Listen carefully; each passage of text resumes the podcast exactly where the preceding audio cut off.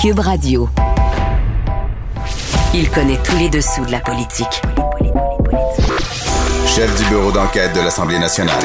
Antoine Robitaille. Là-haut sur la colline. Là-haut sur la colline. Cube Radio.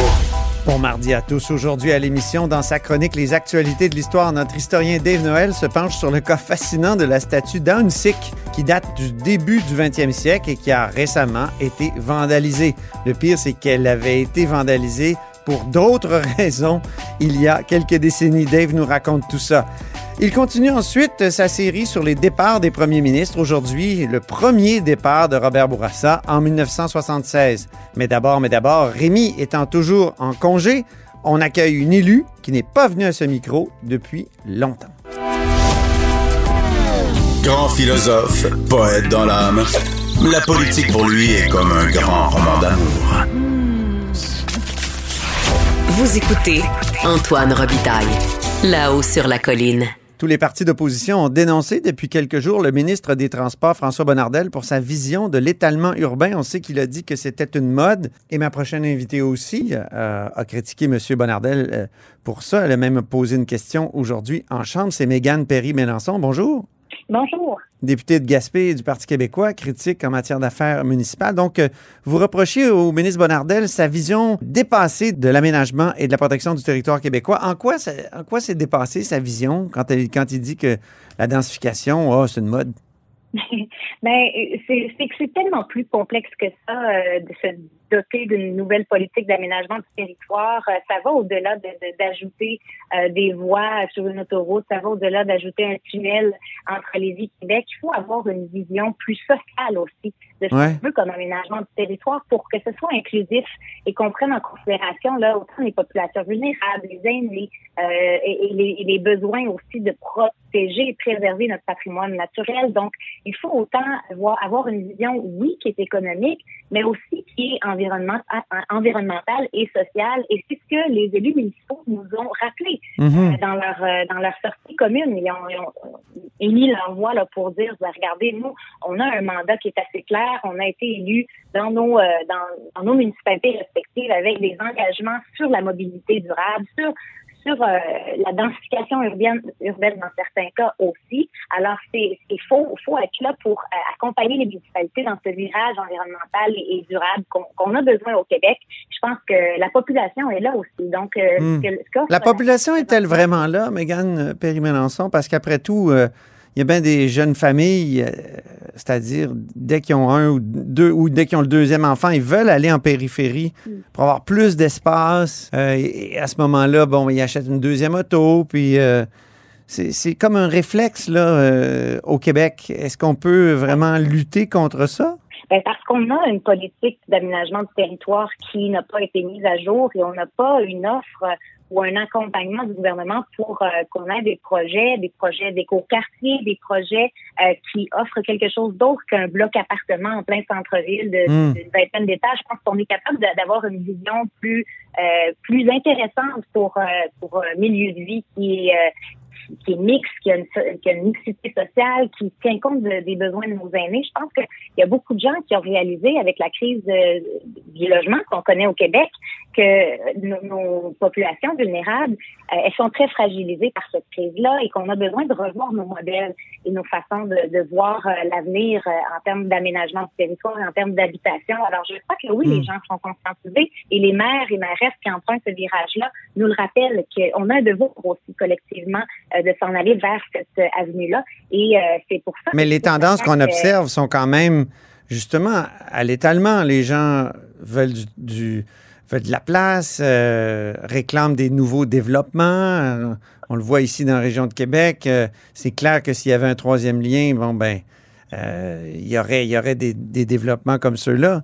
Ah, c'est c'est ça que j'ai. Oui, un nouveau modèle, mais lequel? Qu'est-ce qu'on peut opposer à ça? Est-ce que Ben, ça peut être un nouveau modèle fiscal?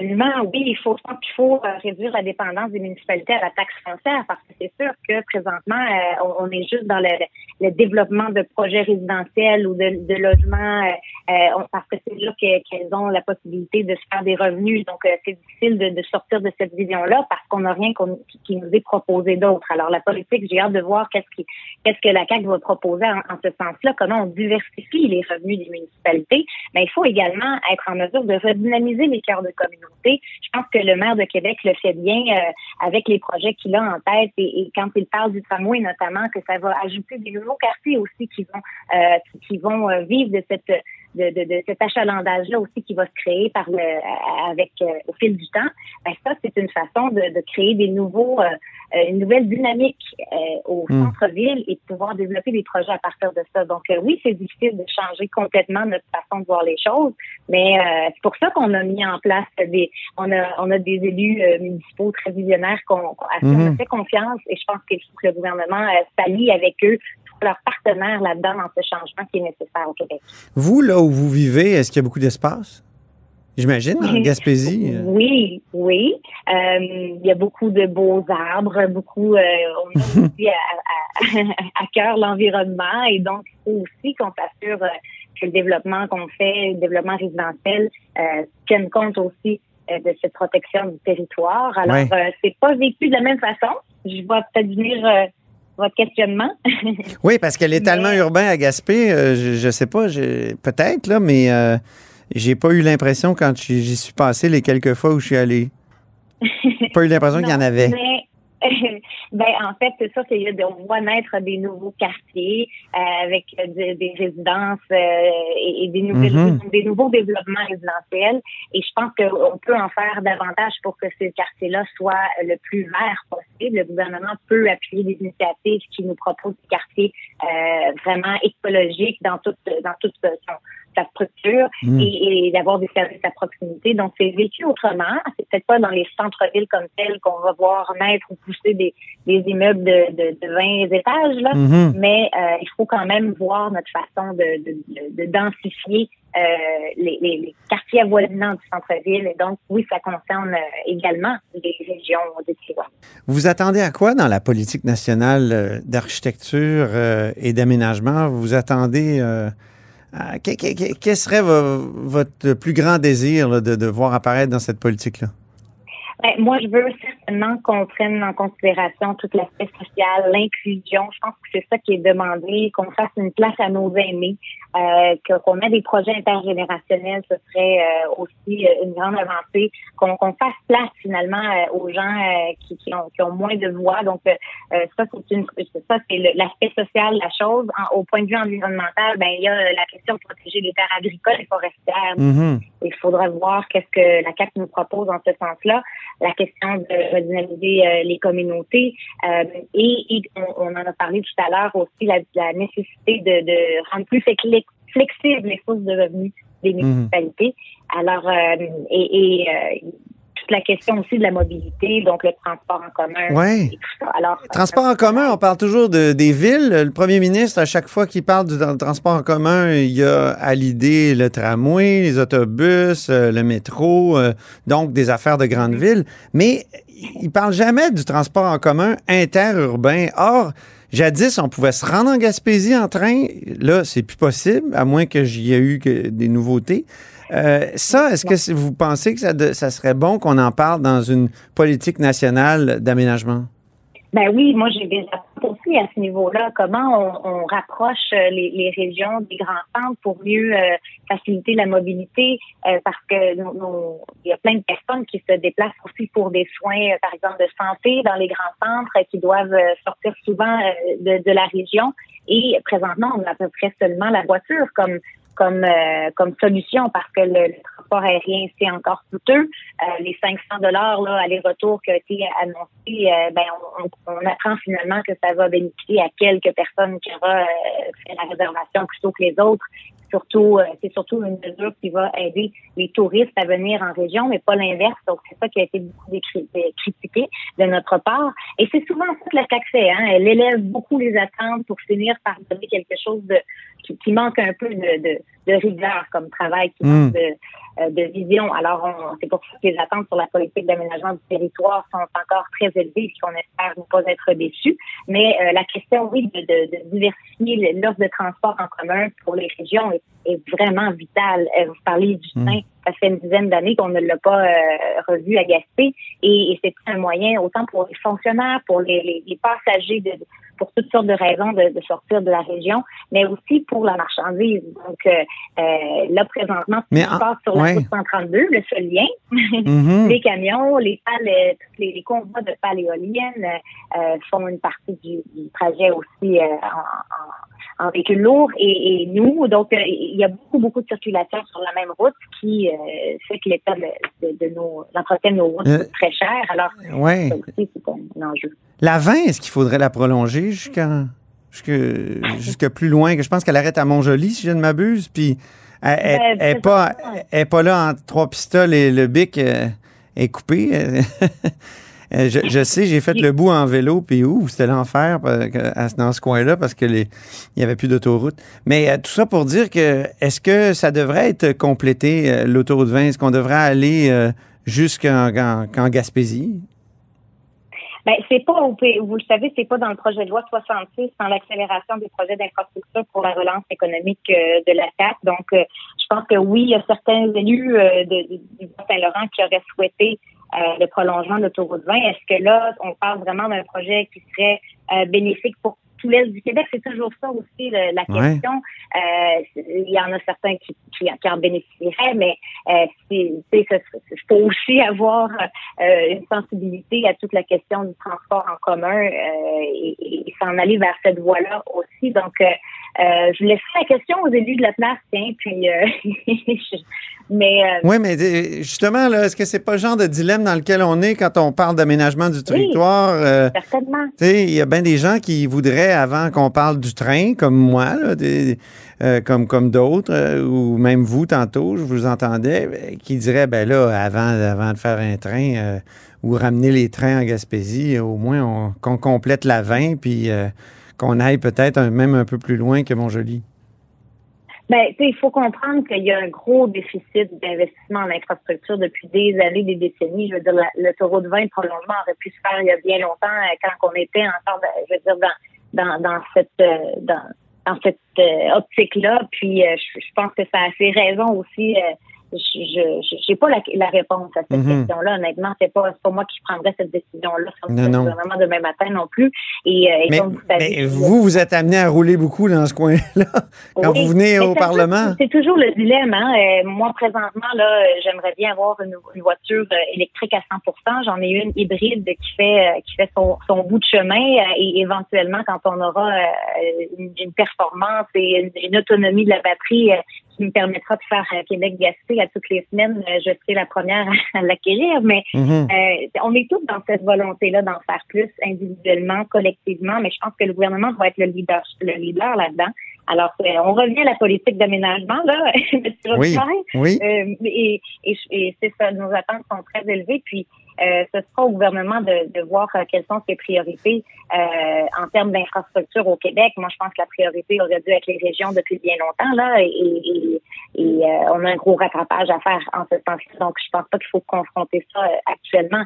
Et de toute façon, euh, là, la priorité du gouvernement, c'est le tunnel euh, à, à quelques milliards de dollars, là, ce qu'on ne verra jamais comme investissement en région. Donc, euh, on, on ne parle pas du tout de la même ampleur de projet non plus. Mhm. Euh, et, et c'est ça, j'ai bien hâte de voir la politique. J'espère que ce ne sera pas là seulement encore un, un plan euh, incomplet euh, de quelques mesurettes on n'arrivera pas à, à répondre aux attentes et aux besoins des groupes, des, des élus municipaux et de tous ceux qui vont euh, collaborer là, à, à Mm. ce, à ce développement durable. Dernière question électorale.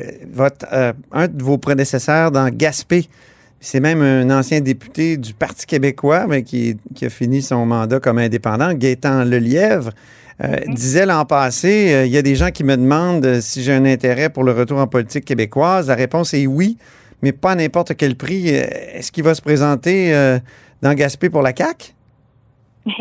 J'ai pas la réponse. J'avais entendu les mêmes, bon, les mêmes déclarations de M. Delièvre dans les médias. Je ne l'ai pas entendu, par exemple, depuis que j'ai annoncé mon, mon, retour en, politique. Je vais solliciter un deuxième mandat. Je vais être investi justement comme candidat officiel dimanche prochain. Alors, je laisserai peut-être commenter là en, en, date d'aujourd'hui où est-ce qu'il est dans sa réflexion, mais c'est sûr que c'est intéressant de voir ça. Euh, moi, je pense qu'on on, a réussi à tirer bien notre épingle du jeu pour le comté de Gaspé, euh, malgré la position dans laquelle on était, euh, avec les liens que j'ai réussi à tisser avec le gouvernement. Je suis très critique, mais je peux aussi être dans la collaboration et ça n'a mmh. jamais nuit à mes concitoyens. Donc, on, on fera chacun nos bilans en termes de partis, en termes de, de, de candidats également. Vous attendez une dure bataille? Ben, c'est certain, peu importe le candidat, que ce soit M. Lelièvre ou un autre, euh, ça va être une, belle bataille parce que tous les partis sont euh, ont, dans, dans la mire le comté de Gaspé, qui est un des plus beaux comtés avec plein de ressources et euh, on, ne manque pas de, travail, puis tout est à développer, tout est à faire et, c'est ça le, c'est ça qui est palpitant, passionnant de, mon travail de député. Le, résultat dans Marie-Victorin, est-ce qui vous a un peu découragé? Ben, non, moi, je suis très confiante euh, avec ce qu'on a fait comme travail, là, mon équipe euh, de circonscription qui est là depuis le début avec moi. Hein. Donc, euh, ça, il faut pas l'oublier. quand on n'a pas un gros roulement là dans, un, dans un bureau de circonscription, on est efficace, on connaît nos, nos les, les, dossiers.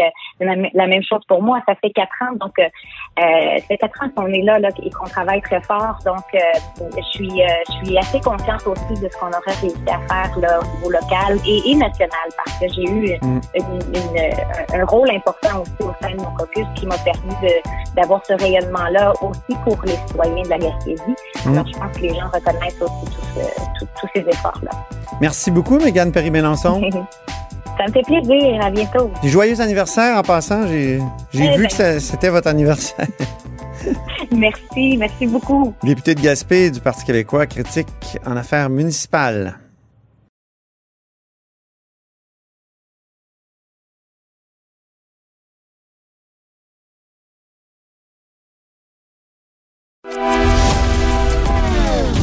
Philosophe, poète dans l'âme, la politique pour lui est comme un grand roman d'amour.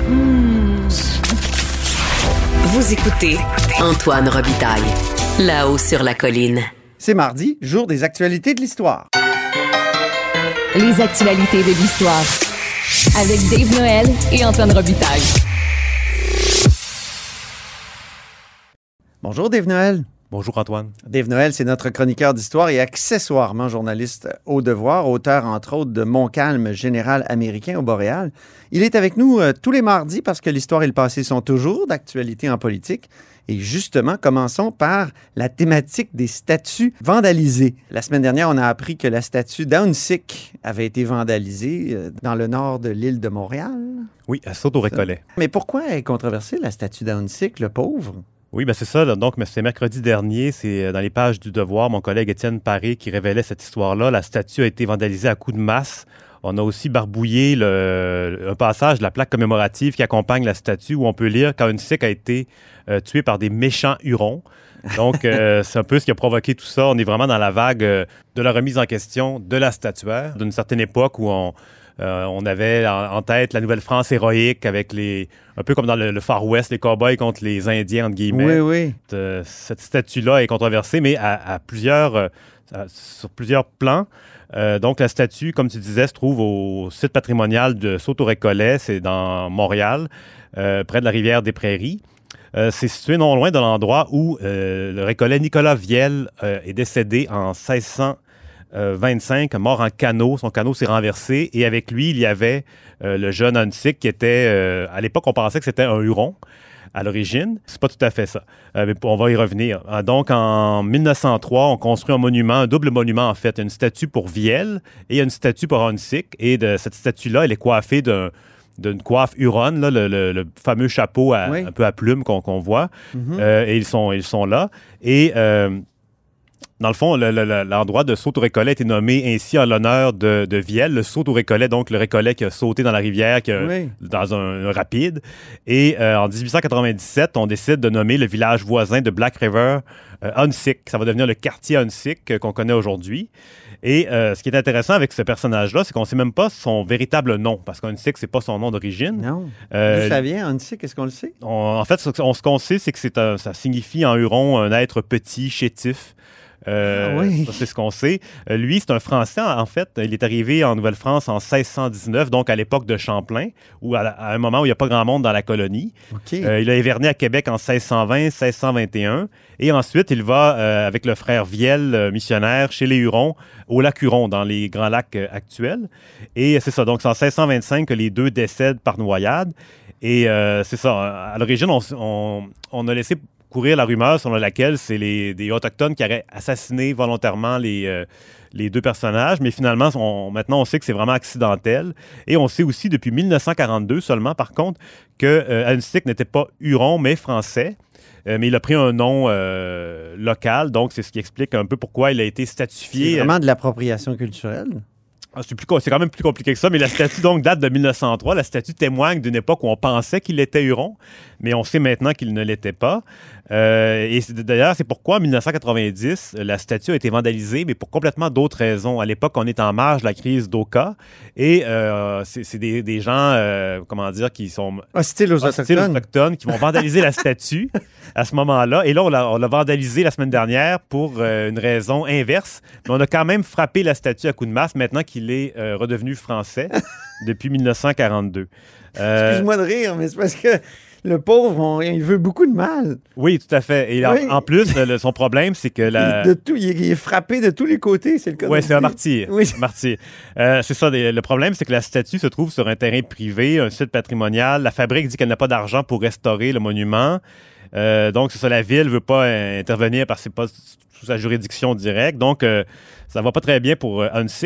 Euh, un fait intéressant, c'est que euh, sur la tour centrale du Parlement euh, du Québec, Oui. on a une statue de Vielle qui est au-dessus de Montcalm, donc vraiment placée au centre du Parlement. Mais on la voit, Ah oui. on la remarque jamais parce qu'elle est dans les airs au-dessus. Il faut vraiment se pencher pour la voir. OK. Ou aller C'est dans- important, les récollets, dans le temps. On a comme oublié ça. Oui, tout à fait. Les récollets, ils ont été très importants dans l'histoire du Québec. Surtout dans les débuts de la Nouvelle-France. C'est Et, ça. D'ailleurs, sur le- le- la façade du Parlement, il est à côté de Jean de Brébeuf. Euh, la statue à Québec, c'est une statue de Sylvia Daou. Euh, c'est ça, donc c'est un, monument assez intéressant et euh, pas très laïque pour un État Non, laïque comme, le nôtre aujourd'hui. Non, il y a plein de religieux sur. euh, Il y avait de batailles, il paraît, entre religieux d'ailleurs, quand on a fait l'espèce de panthéon que constitue la devanture du Parlement. Oui, puis il y avait une nécessité d'équilibrer. Si on ajoutait Oui. un personnage euh, français, il fallait ajouter un Britannique. C'était vraiment... Si on ajoutait un- aussi un récollet, il fallait ajouter un jésuite. Hein? Ouais, c'était vraiment ça. complexe et c'est oui. fascinant cette, cette histoire-là. Oui.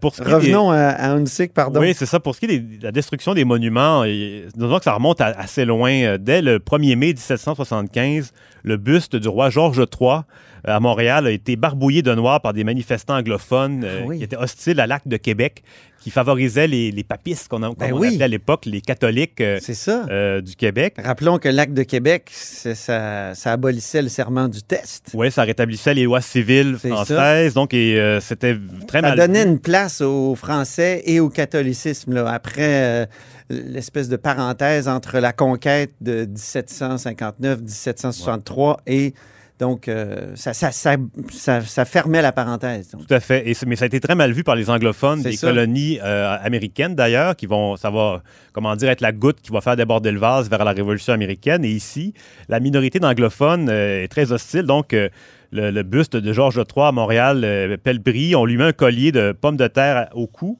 euh, et on met un écriteau sous, sa, sous son buste disant Voici le pape du Canada.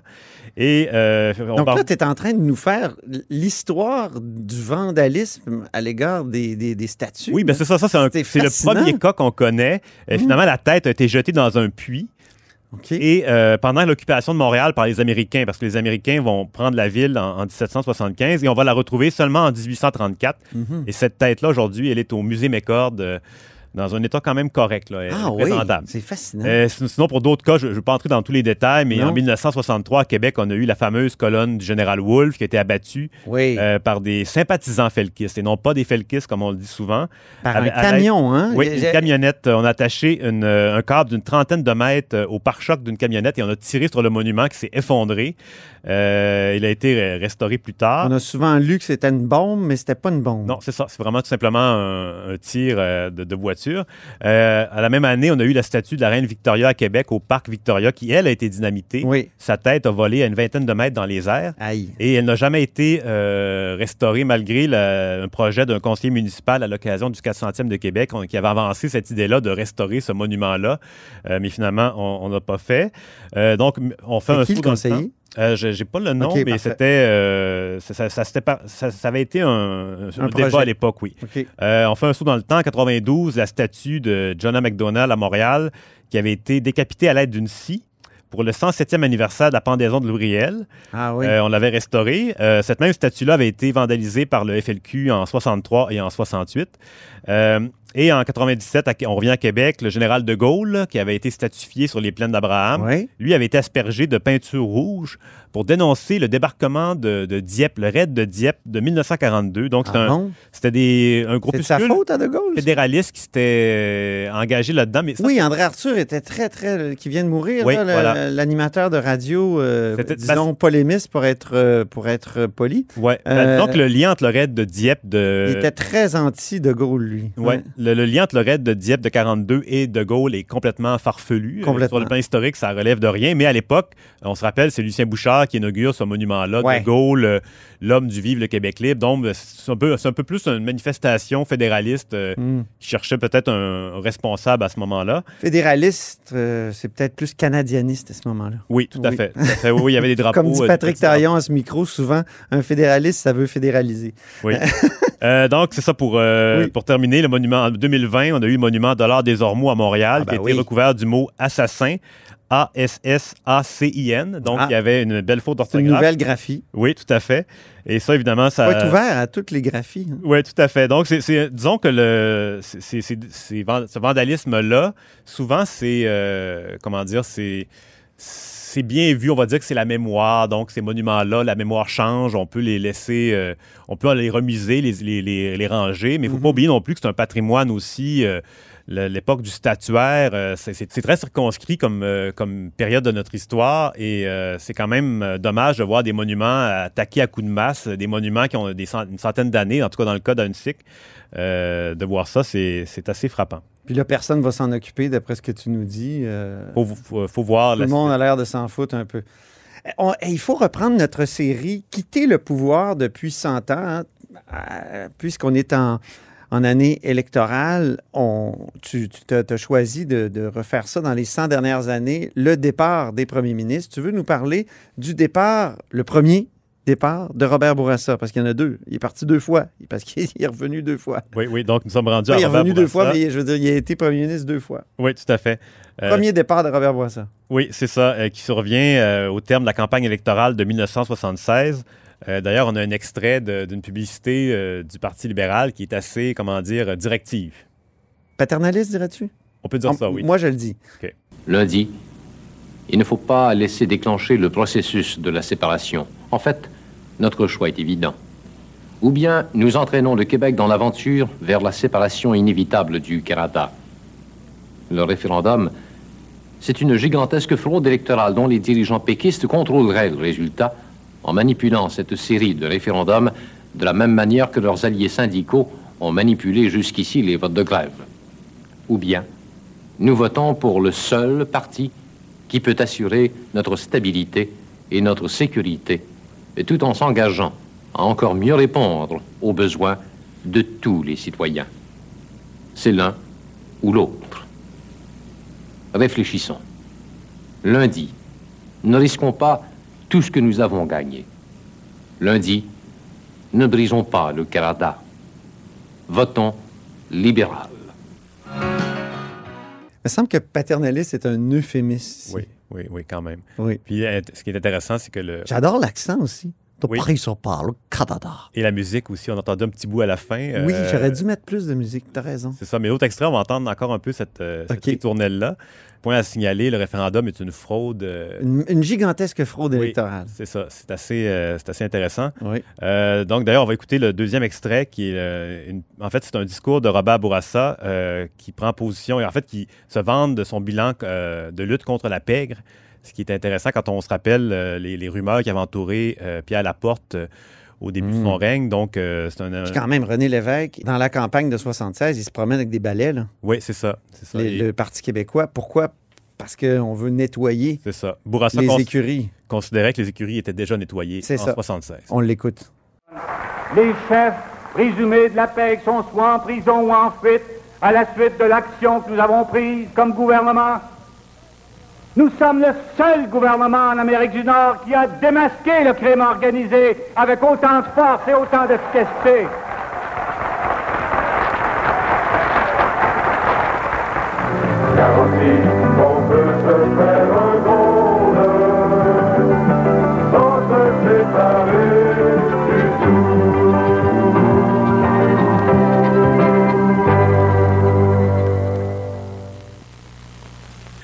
J'aimais ça, moi, les ritournelles électorales, Dave. Oui, Ça se fait plus, hein? C'est complètement passé de mode. Oui, oui. Ouais. La dernière que j'ai entendue, c'est 2007.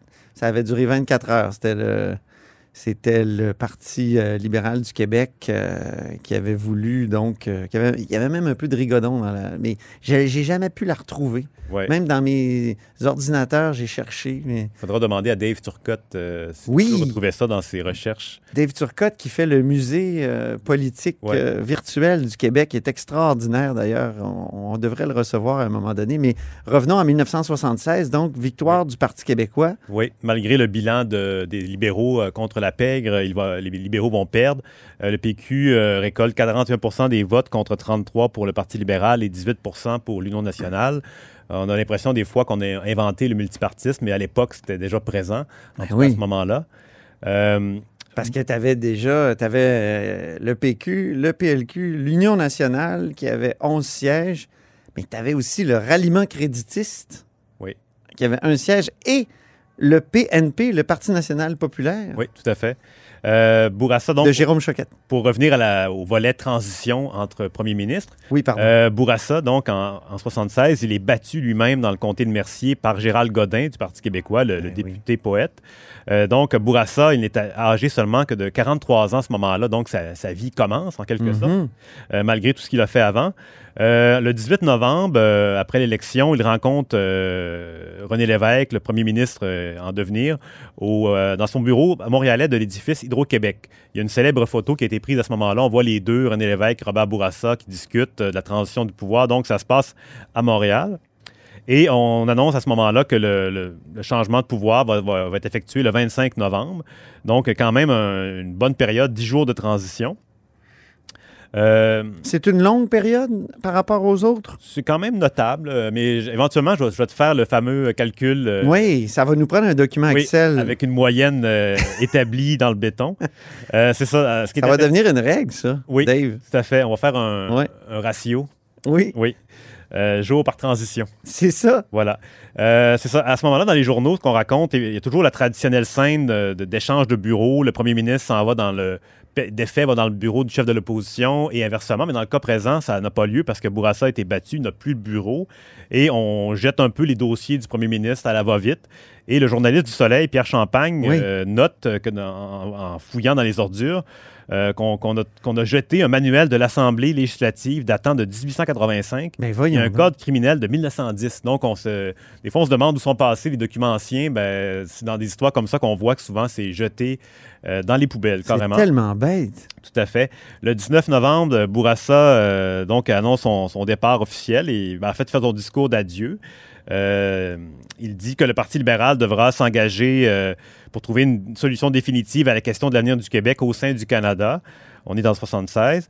Euh, le 24 novembre, Bourassa tient son dernier conseil des ministres, ça, ça achève. Euh, et euh, le lendemain, euh, le- René Lévesque est assermenté. Euh, Robert Bourassa file euh, incognito en douce, euh, quitte rapidement Québec. Et au lieu de sa limousine, il prend place à bord euh, d'une Pontiac gris-vert. Ça, Ah. c'est souligné dans les articles. On en parlait la semaine dernière, la semaine dernière des, des, des Pontiac euh, qui Oui. n'existent plus. Donc, à ce moment-là, euh, Bourassa s'en va dans une Pontiac. Et euh, il y a une tu nous as parlé du chef autochtone euh, Oui. de l'Ouest. oui. même nom. Oui. À ce moment-là, le Montréal Star évoque une rumeur selon laquelle Bourassa aurait offert à René Lévesque ses services à son retour euh, d'un voyage en Europe, euh, il aurait dit que c'était la victoire du Parti québécois, c'était la fin du fédéralisme canadien, qu'il fallait maintenant des experts en marché commun. Donc, Ah lui oui. s'en va en Europe pour acquérir une expertise et revenir. C'est ce qu'il va faire. Il va C'est étudier l'Union européenne. Ah oui, je me Cette rumeur-là, c'est ça, d'une confidence. euh, c'est un peu étonnant. Euh, et donc, euh, Bourassa, en 77, il est à Bruxelles. Ensuite, il va aller à Washington, à l'Université Laval et euh, à l'Université de Montréal. Et c'est ça, il va euh, être élu finalement chef du Parti libéral du Québec le 15 octobre 1983, ce qui va préparer son retour au pouvoir deux ans plus tard. C'est un vrai retour. Ben, merci beaucoup, Dave, pour cette brève histoire du vandalisme mémoriel à l'égard des statues et aussi, aussi du premier départ de Robert Bourassa. Merci Antoine. À la semaine prochaine pour une autre actualité de l'histoire. Et c'est ainsi que se termine La Haut sur la Colline en ce mardi. Merci infiniment d'avoir été des nôtres. N'hésitez surtout pas à diffuser vos segments préférés sur vos réseaux. Ça, c'est la fonction partage. Ça aide l'émission à se faire connaître. Et je vous dis à demain. Cube Radio.